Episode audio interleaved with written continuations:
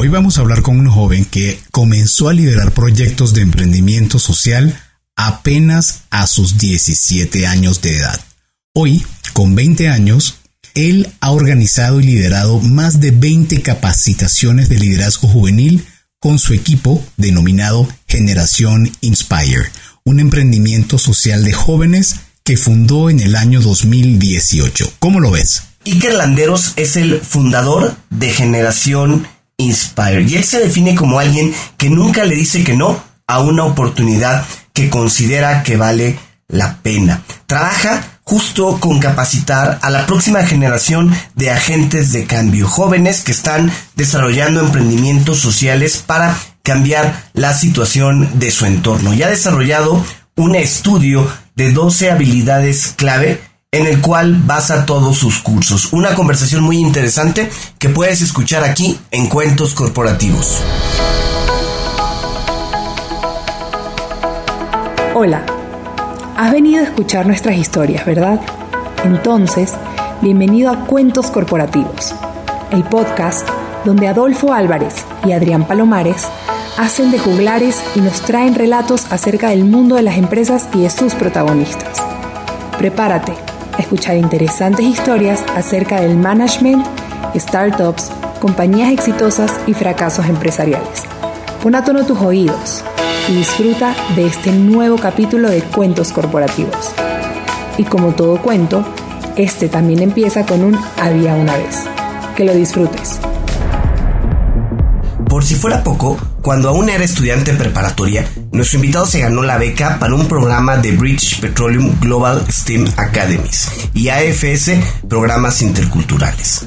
A los 17 años, tuvo el increíble privilegio de vivir esta beca en la Academia de Estados Unidos y durante cuatro semanas vivió en la Universidad de Houston, conviviendo y aprendiendo con más de 30 personas de 10 países del mundo, incluyendo jóvenes de Alemania, China y Brasil.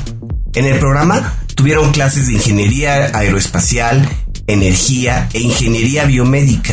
Todo esto enriquecido por visitas a centros tanto culturales como científicos de la ciudad de Houston, incluyendo visitas al Centro Espacial Johnson de la NASA y desarrollaron un proyecto de alto impacto social y sustentabilidad del cual fueron los ganadores y recibieron un premio. Bueno, para que vean entonces esta introducción lo que pretende o donde queremos llevarlos es a que podamos entender y conocer más acerca de la reacción que este emprendimiento tuvo con la iniciativa Global STEAM Changemakers de AFS. Una oportunidad para que los jóvenes académicos desarrollen una comprensión mucho mayor y además, sobre todo, muy personal. Entonces, los programas fueron diseñados para empoderar a las poblaciones subrepresentadas, especialmente las mujeres jóvenes, con caminos hacia STEAM y educación sobre sostenibilidad, liderazgo e impacto social. Pero miren, creo que lo mejor es comenzar este cuento como lo hacemos siempre diciendo las palabras mágicas. Había una vez un joven estudiante y emprendedor social de 20 años del estado de Morelos. A su corta edad ya ha organizado y liderado más de 20 capacitaciones de liderazgo juvenil con su equipo en Generación Inspire un emprendimiento social de jóvenes para jóvenes que fundó en 1900, en, perdón, en el 2018. Iker Landeros ha sido ganador nacional de premios de emprendimiento y parte del equipo más joven en graduarse de un programa de incubación en empresas sociales en México. Más de 7.000 personas han participado en sus cursos y conferencias y ha certificado a un total de 400 jóvenes en materia de habilidades blandas. Bienvenido Iker a Cuentos Corporativos, un gusto tenerte con nosotros. Muchísimas gracias Adolfo Adrián por tenerme en el podcast, creo que es, es muy, muy bonito el escuchar mi historia siendo contada así como un cuento, porque uno obviamente la vive todos los días y, trabaja y trabaja y trabaja, pero no se da tiempo normalmente de, decir, ay, no, pues mi historia es como, como la de un cuento y, y de cierta manera hay un mensaje detrás.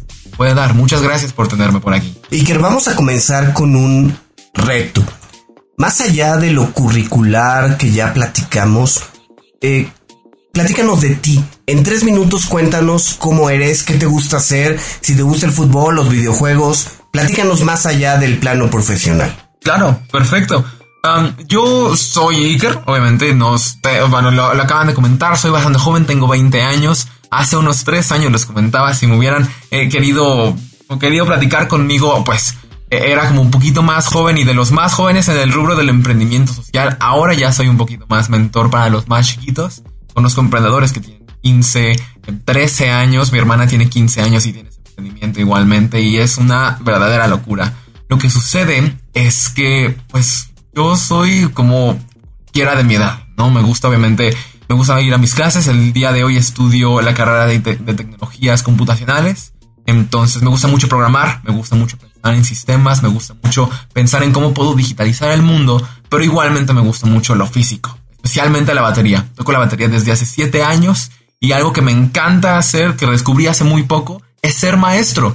Como ya tengo una trayectoria tocando, el día de hoy tengo más de siete alumnos y alumnas justamente pues van desde el nivel más básico hasta un poquito más avanzados y ya hasta tocamos conciertos juntos y he tocado junto con ellos y junto con ellas y ha sido una experiencia padrísima.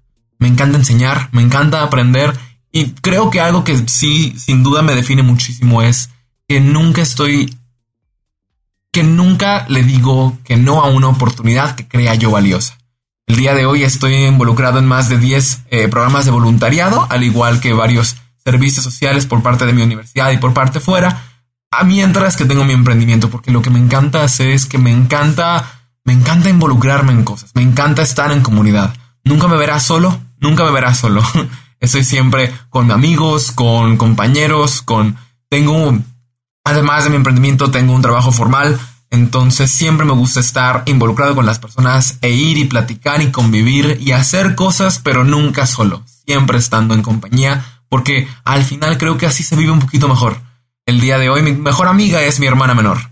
Tenemos cinco años de diferencia, pero no podría estar yo solo porque con ella ya, ya estoy, ¿no? Obviamente mis amigos, mi familia y, y gente ahí que conforma lo que al día de hoy creo que es una vida muy feliz. Obviamente 20 años no significa mucho en, la gran escala de la vida. Sin embargo, el día de hoy creo que si mi vida continúa como la está, como está el día de hoy, creo que será una muy buena. Muy bien. Y, y eso me lleva a preguntarte de estos emprendimientos, tanto los que estás involucrado como el tuyo personal, lo combinas, por lo que acabas de comentar, con tu trabajo formal. ¿Cuál es tu trabajo formal? Yo soy parte del equipo de selectividad en, la, en el Departamento de Admisiones del Tecnológico de Monterrey Campus Cuernavaca. Lo que yo hago es que proceso muchísimos papeles que llegan, con los que llegan los chicos que están por ingresar a la institución. Y lo que yo hago es que proceso todos esos papeles para que se pueda facilitar su proceso de admisión. Eso es lo que hago, pero al mismo tiempo, por mi trabajo y por el departamento de admisiones, me toca a veces dar conferencias de paz o me toca trabajar directamente con los chicos y, desestresarlos o decirles, no te preocupes, tú vas a poder con tu examen de admisión. A veces me toca incluso aplicar algunos exámenes que justamente son para que ingresen a la institución. Entonces me ha tocado mucho la parte de estar en el backstage de, lo que es la educación. Obviamente me ha tocado con mi emprendimiento Generación Inspire educar y, y facilitar programas educativos para jóvenes pero con mi trabajo formal me toca toda la parte del backstage, lo cual pues también es muy interesante. Oye, quería ver, platícanos. ¿Qué es Generación Inspire y cómo surge? Generación Inspire como tal es una capacitadora de agentes de cambio. Nosotros no nos centramos en los proyectos que desarrollan esos accionadores, sino que nos enfocamos en que esos accionadores y esas accionadoras realmente tengan las habilidades y las herramientas para que lo que sea que decidan generar sea de valor para la humanidad. Nosotros trabajamos con jóvenes, con niños y con adultos para dar conferencias, capacitaciones, talleres y hasta contenido social, contenido gratuito en redes sociales, perdónenme, justamente con el objetivo de desarrollar a estos agentes de cambio que el día de mañana estarán cambiando el mundo. Todo esto surge a partir de que cuando yo tengo 15 años, me doy cuenta de que hay una enorme como disuasión, perdónenme, una disonancia enorme entre lo que escuchamos toda la vida. Este, sí tienes que encajar, tienes que llegar a tiempo, tienes que decir que sí, tienes que estar de acuerdo con la opinión popular para no sobresalir.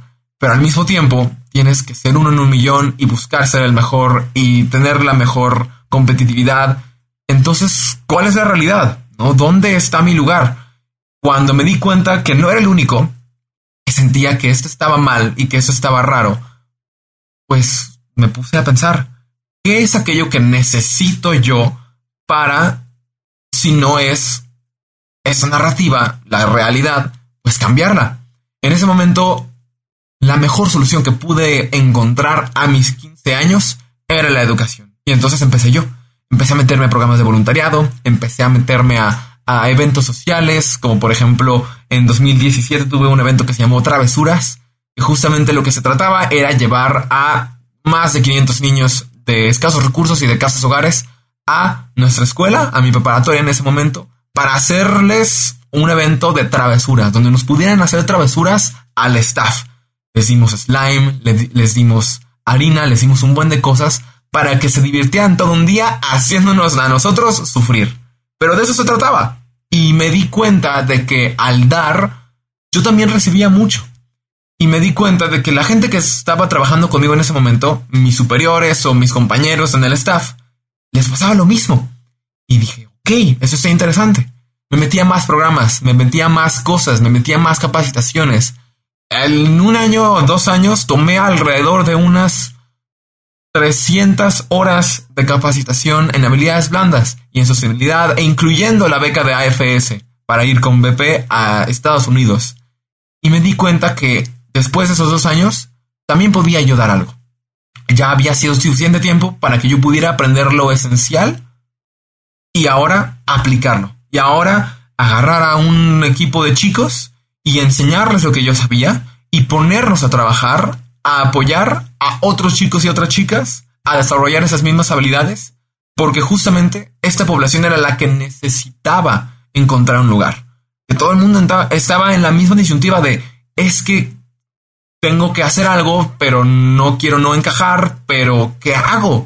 Y entonces ahí es donde nace Generación Inspire, de esa necesidad grande que vimos en la en, la juventud, al menos en mi, en mi comunidad, de decir, es que quiero hacer algo, pero no tengo ni la más remota idea de por dónde empezar. Ok, pero voy a tener que ahondar más en lo primero que comentaste, que es ser una capacitadora de agentes de cambio. Te lo, te lo, me gustaría entrar todavía mucho más a profundidad en ese concepto, porque no es algo que uno oiga de manera habitual. No es que tú me digas Inspire es una empresa de coaching o Inspire es una empresa de entrenamiento en línea. ¿Qué significa? ¿Qué son los agentes de cambio? Vamos a empezar por ahí. Un agente de cambio se define como una persona que está altamente preocupada y se ocupa de las problemáticas que ve en su comunidad. Un agente de cambio no puede ser un agente de cambio si es que no genera una transformación desde donde está.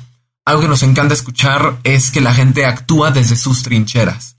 Por lo que yo, desde mi trinchera personal, no podría, por ejemplo, trabajar con una comunidad con discapacidad. No está a mi alcance.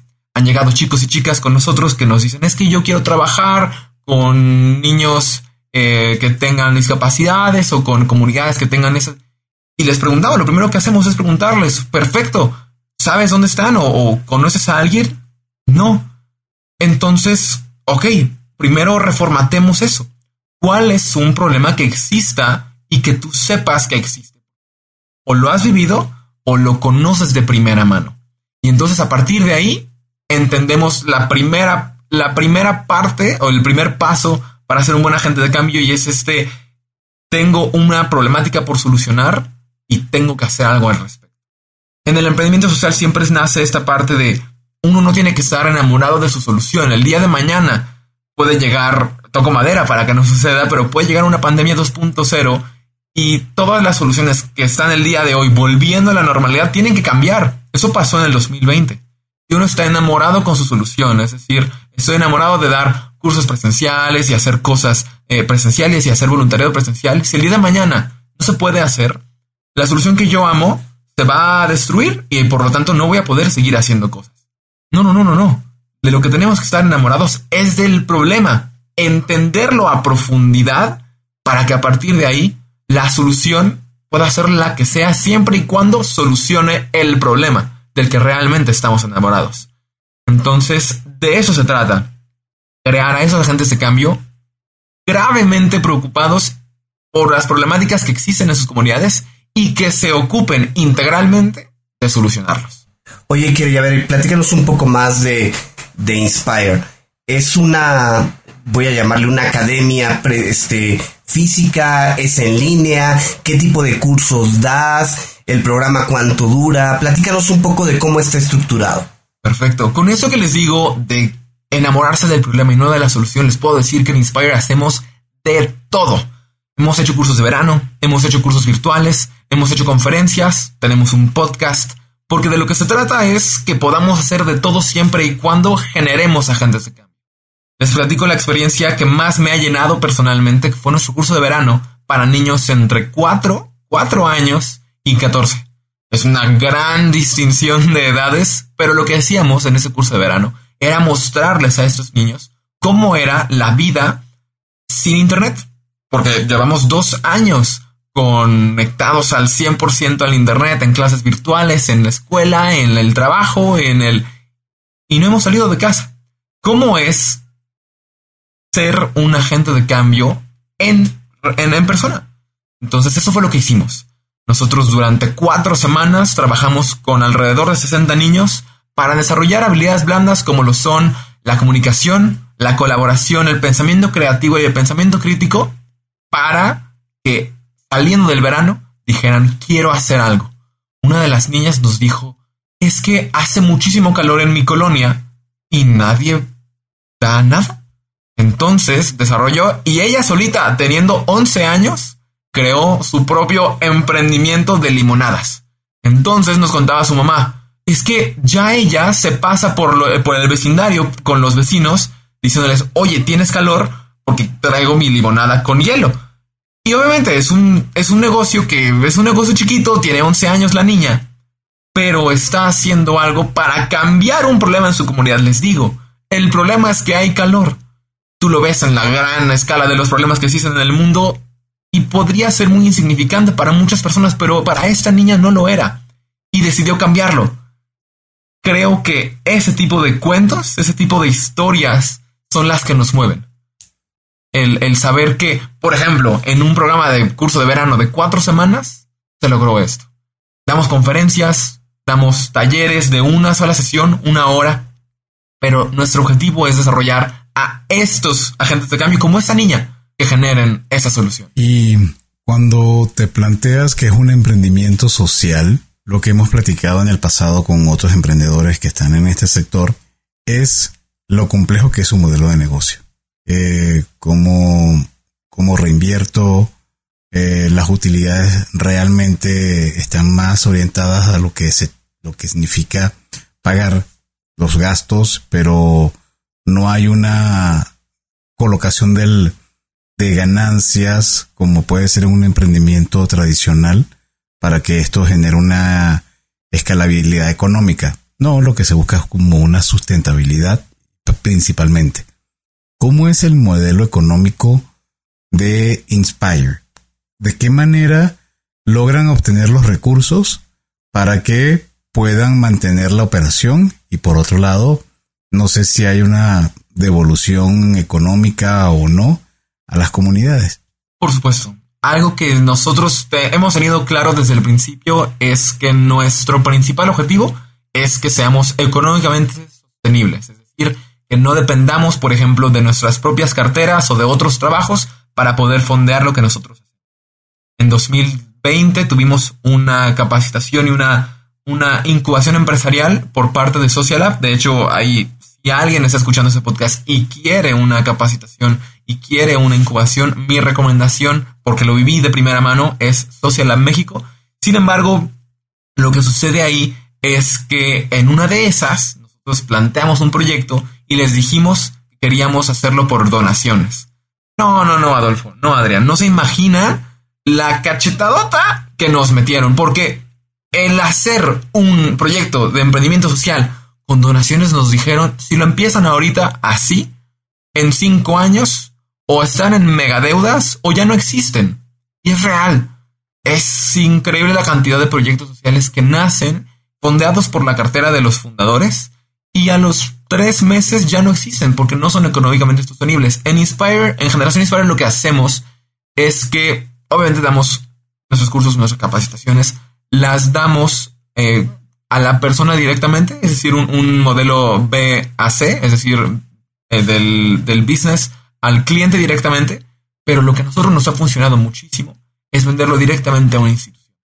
Nosotros no estamos hechos para reemplazar a la escuela tradicional, sino que para complementar todo aquello que todavía el día de hoy el sistema educativo estandarizado no permite. Entonces, al, por ejemplo, llegar con una escuela o llegar con una empresa, tu gente, tu clientela, tus estudiantes, pueden todavía mejorar sus habilidades blandas, ahí es donde generamos un... Definitivamente eso nos sacaría de la parte de emprendimiento social, pero lo que siempre buscamos es dar, es dar, es dar, es dar. Por lo que no hemos tenido a la fecha un solo curso, un solo taller que no haya tenido por lo menos a una persona becada al 100%.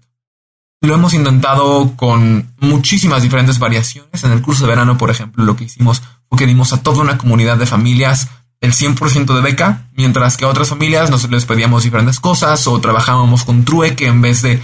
Pero todo eso apoyaba a la sostenibilidad económica de la empresa y a que si pudieran haber ingresos para, la para reinvertirlo en, por ejemplo, equipo de cómputo, equipo de trabajo, equipo de que justamente nos apoya a llegar a más personas y a llegar a nuevos clientes que puedan beneficiarse de lo que nosotros hacemos.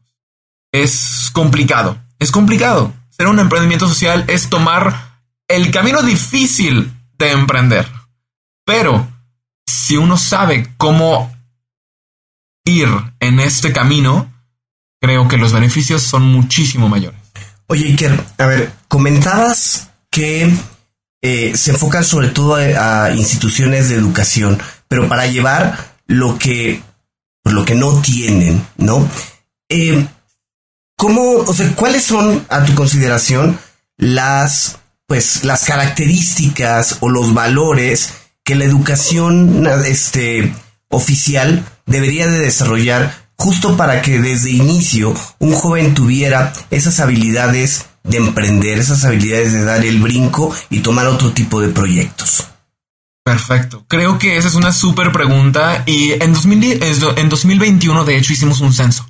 Entrevistamos a aproximadamente 1500 estudiantes, obviamente en virtual, con por muchas, muchas diferentes maneras, pero para recabar información. Y la mayoría de ellos nos comentaron 12 habilidades clave que sienten que no les generan sus instituciones. Obviamente con esas son las que llegamos con las instituciones educativas. Algunas de ellas incluyen las que ya les dije, por ejemplo, la comunicación, la creatividad, la colaboración, pero hubieron chicos que nos dijeron, es que no nos enseñan de negociación.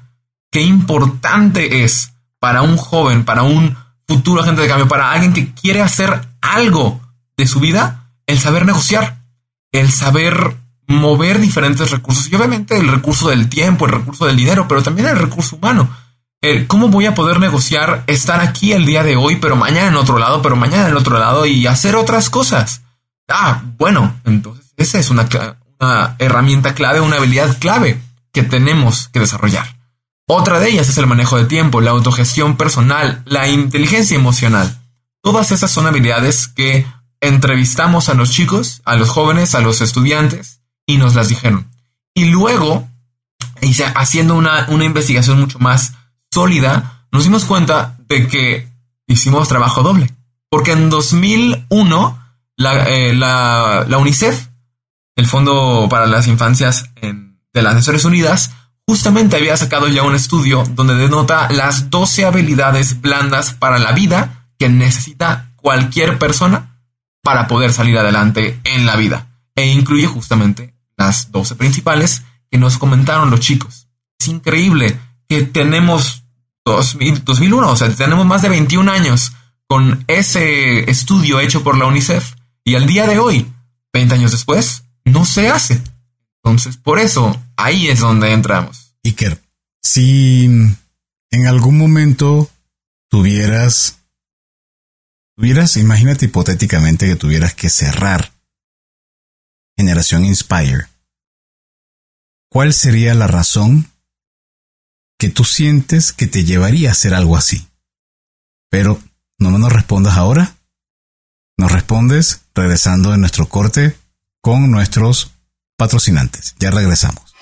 Hola amigos de Cuentos Corporativos, soy Andy Llanes, cofundadora de Voz la aplicación de wellness y fitness digital que está ayudando a las empresas a incentivar a sus colaboradores a ser físicamente más activos, obteniendo beneficios como una mejor respuesta ante el estrés, mayor concentración, más vitalidad y sobre todo mejorando la salud integral. Implementar WOS en tu compañía es súper sencillo y lo mejor es que con una sola membresía puedes dar este beneficio a toda tu plantilla. Escríbenos a hola.getwos.co o ingresa a las notas de este episodio, haz clic en el link de contacto y déjanos tus datos. Entren inteligente, entren eficiente Muy bien, Iker. Entonces, replanteemos la pregunta, lo que te consultaba antes del corte.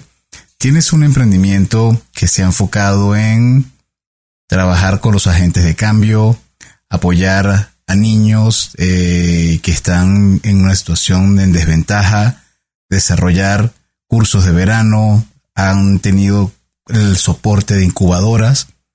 Pero si llegara un momento que te dijéramos, en, y, que tienes que detener eh, Generación Inspire. ¿Qué sientes que sería o cuál sería el motivo que te llevaría a eso y cómo lo corregirías?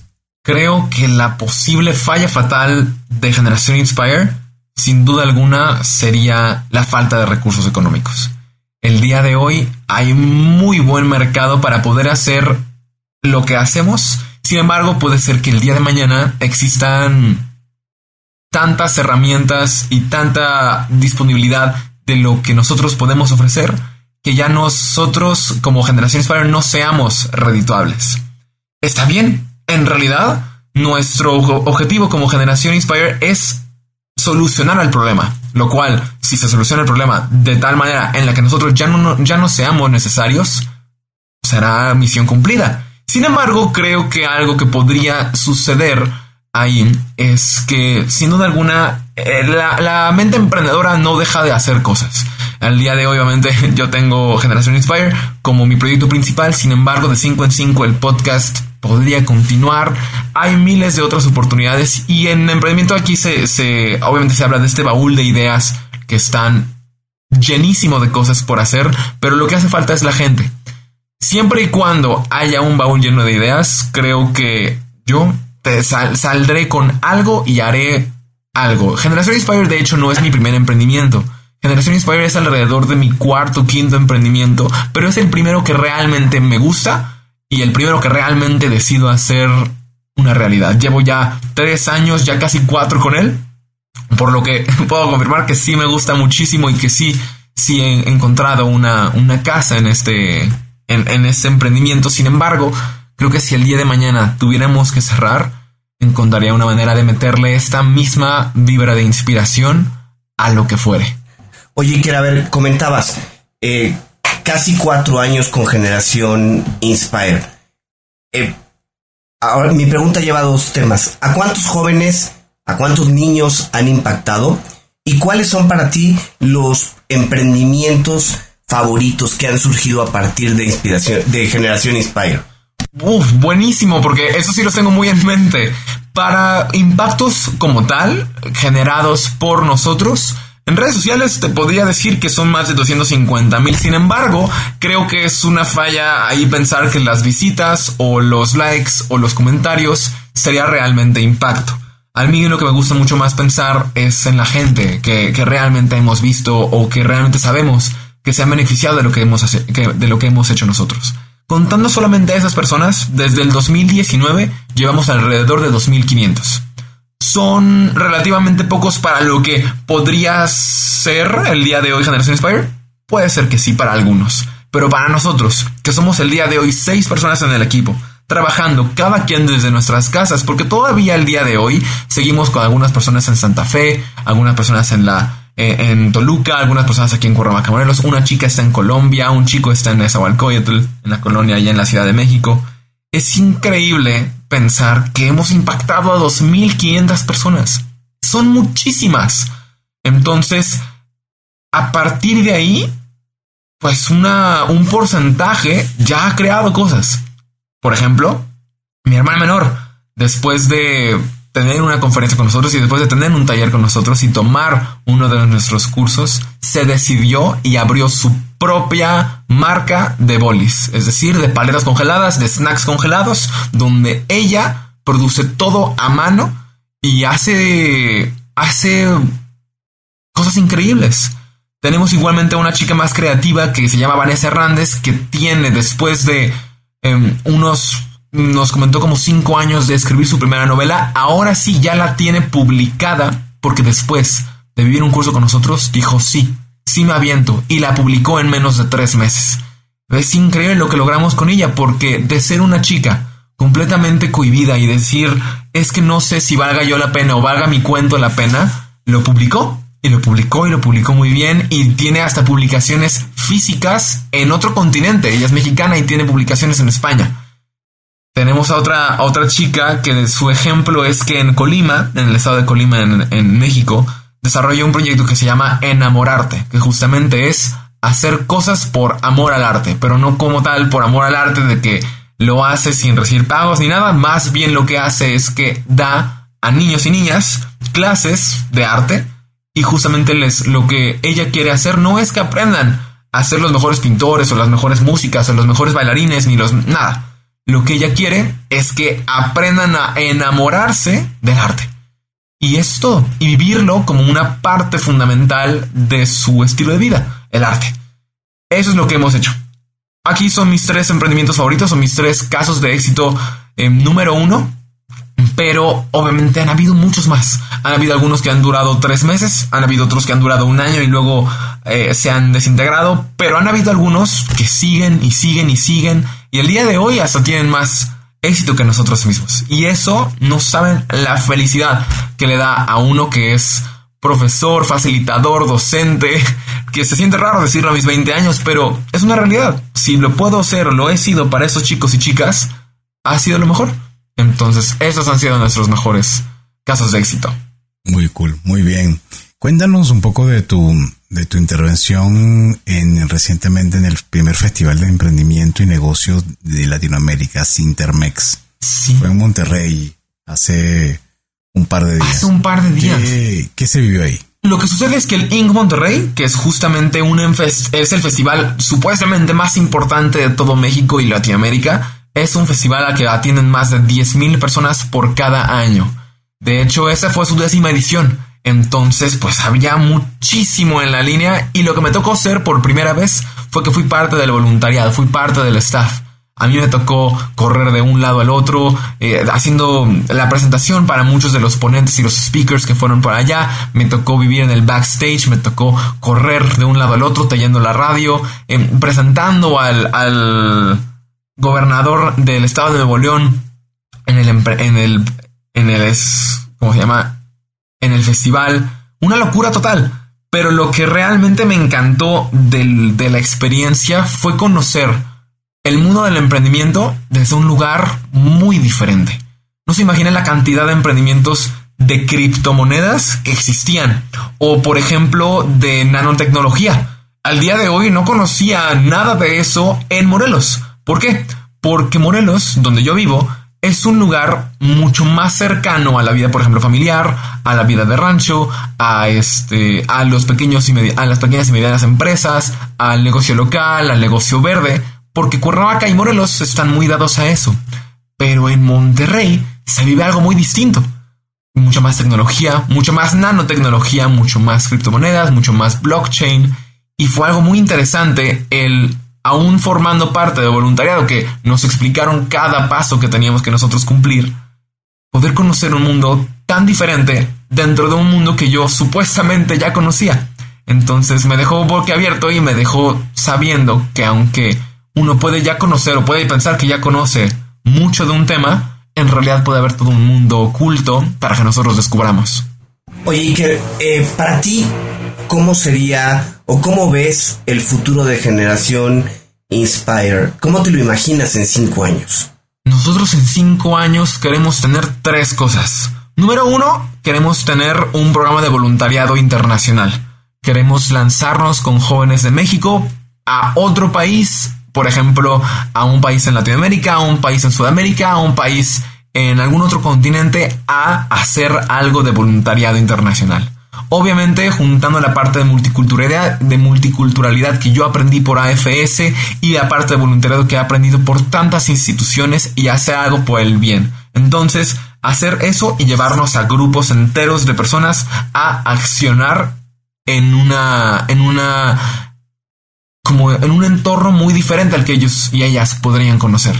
Ese es el número uno. Número dos, queremos tener toda una suite de desarrollo de habilidades blandas disponible, si no es gratuitamente, a un precio súper accesible de manera online para todo el mundo. Metiéndonos en realidad mixta, metiéndonos en realidad aumentada, metiéndonos puramente en, el, en la industria 4.0 que es la digital y metiéndonos en justamente la capacitación y formación de agentes de cambio desde el mundo web. Y finalmente, lo que nos encantaría tener es ahora sí una gira de, de conferencias por lo menos una vez al año en donde visitemos todas las universidades y todas las escuelas preparatorias y secundarias más importantes y más grandes en la República Mexicana, dando justamente la capacitación y el acercamiento a las habilidades blandas a miles y miles de jóvenes estudiantes en todo México. Esas son las tres cosas que queremos para los siguientes cinco años. Bueno, muchísimo, a, muchísimo éxito en lo que están realizando. Ahora a prepararse para lograrlo. Y bueno, regresamos a las preguntas personales, Iker. Y eso me lleva a consultarte si te gustan los cuentos. Me encantan los cuentos. ¿Y cuál es tu cuento preferido? Mi cuento favorito, qué bueno, qué bueno que eh, me, mandaron el brief antes de, de, grabar, porque justamente pude buscar muchísimo en mi memoria y buscar muchísimo en mi librero cuáles eran mis favoritos. Y sin duda alguna volví a encontrar el que me marcó para siempre es este. Obviamente lo estamos ahorita viendo en, la pantalla mientras estamos grabando, pero para quien no pueda leer, se llama Y colorín colorado, este cuento aún no se ha acabado. Buenísimo título. Por Odín Duperón. Es un cuento que cuenta la historia de una princesa que vive en un castillo, que está custodiada por un dragón, pero que decide que un buen día, ya, se acabó su realidad de todos los días estar encerrada, de tenerle miedo al dragón y sale al mundo. Y se enfrenta contra el propio escritor del cuento. Y se enfrenta contra el dragón del miedo y se enfrenta y a, a lo largo de su historia se va encontrando con una realidad muy distinta a la que ella podía pensar. Al desafiar al escritor, la princesa del cuento se entera de que hay todavía un mundo entero para escribir y le pide al escritor que lo escriba para ella, pero el escritor no puede hacer nada. Entonces la princesa, dentro de su cuento, se lo escribe ella misma. Es una historia impresionante, inspiradorcísima. Y se lo repito, y colorín colorado, ese cuento aún no se ha acabado. Por Odín Duperón es el mejor cuento que yo conozco. Y que en temas de libros, puede ser libros de emprendimiento, puede ser alguna novela, algún libro que te haya marcado. Sí, sí, definitivamente. Se llama Empieza con el porqué o Start with Why por Simon Sinek. Simon Sinek es S-I-M-O-N, Simón, y Sinek es S-I-N-E-K. Simon Sinek. Es un libro impresionante acerca de cómo es que las empresas realmente eh, exitosas comienzan, ¿no? Con un porqué. ¿Por qué haces lo que haces? No es solamente el qué haces. Por ejemplo, una, un Disney que sí hacen películas, y tienen cruceros, y tienen parques temáticos, y... Pero ¿por qué hacen lo que hacen? Ah, pues hacen lo que hacen porque tienen una gran... porque conocen la necesidad que tienen las personas de ta, ta, ta, ta, ta. Entonces, lo que hace la gente que compra, por ejemplo, a Disney, es que compra no un parque temático, porque para parques temáticos hay miles, pero van a Disney porque tienen una razón detrás. Entonces, ese libro a mí me marcó muchísimo porque yo antes decía, claro, es que quiero hacer conferencias y quiero hablar y quiero hacer cosas y quiero, pero no tenía un porqué. Cuando me di cuenta del porqué, que justamente es esta parte de quiero hacer, quiero formar a la gente, no formar a los proyectos, formar a la gente. Ese es mi porqué. El, el qué, lo que hago, puede ser lo que sea. Puede cambiar todos los días. Pero si el por qué se queda igual, estamos perfectos. Eso es lo que me marcó de ese libro. Perfecto, muy buen libro. ¿Y mm, alguna aplicación o móvil, alguna aplicación móvil o algún gadget tecnológico, perdón, que uses con cierta frecuencia y que te atreverías a recomendar? Creo que es algo muy básico, pero yo le recomiendo a todo el mundo el saber utilizar perfectamente Google Calendar. O cualquier calendario. Cualquier calendario es bueno. En especial cuando tenemos este mundo completamente globalizado en donde podemos estar a las 12 del día en un evento presencial, pero a las 2 de la tarde tener que estar en una conferencia virtual, para las 3 de la tarde irnos camino a algo presencial otra vez y luego a las 5 de la tarde volver a tener una reunión virtual, Google Calendar y saber optimizar los tiempos, que son valiosísimos para cada uno de nosotros, es lo mejor. Obviamente hay muchísimas diferentes maneras de, customizar eso, de, de personalizarlo, pero mi recomendación o la app que yo más utilizo justamente para calendarizarme y optimizar mis tiempos es Google Calendar. Oye, y que seguramente conoces a muchos emprendedores, ¿no?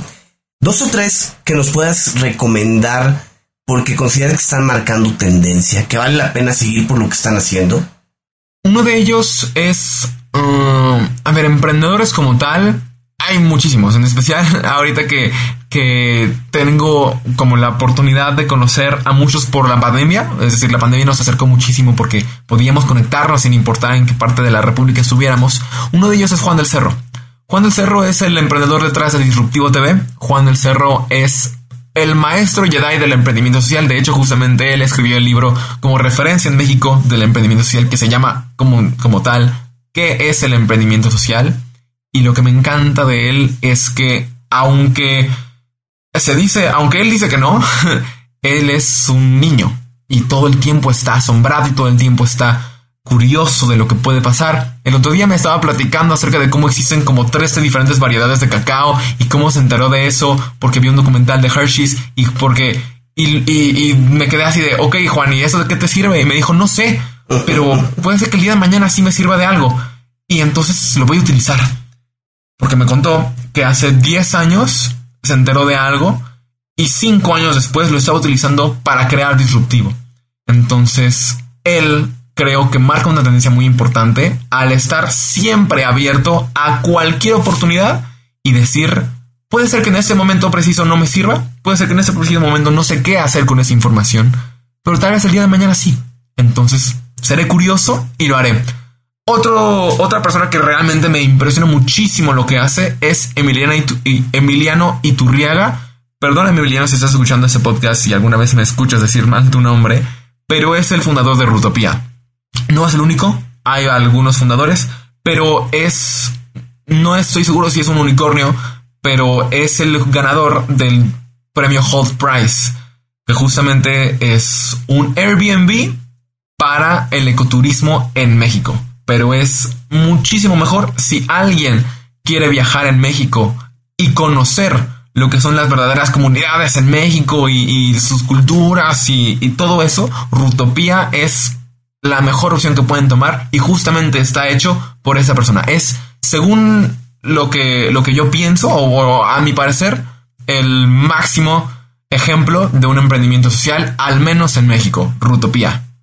Bueno, y de hecho tenemos que también, yo tengo que pedir disculpas a Juan del Cerro porque al principio cuando lo mencioné, lo mencionamos en la introducción hablábamos de Juan del Toro y no es Juan del Cerro efectivamente y lo pueden también escuchar en nuestras pláticas aquí en Cuentos. Es el episodio número 93, de hecho.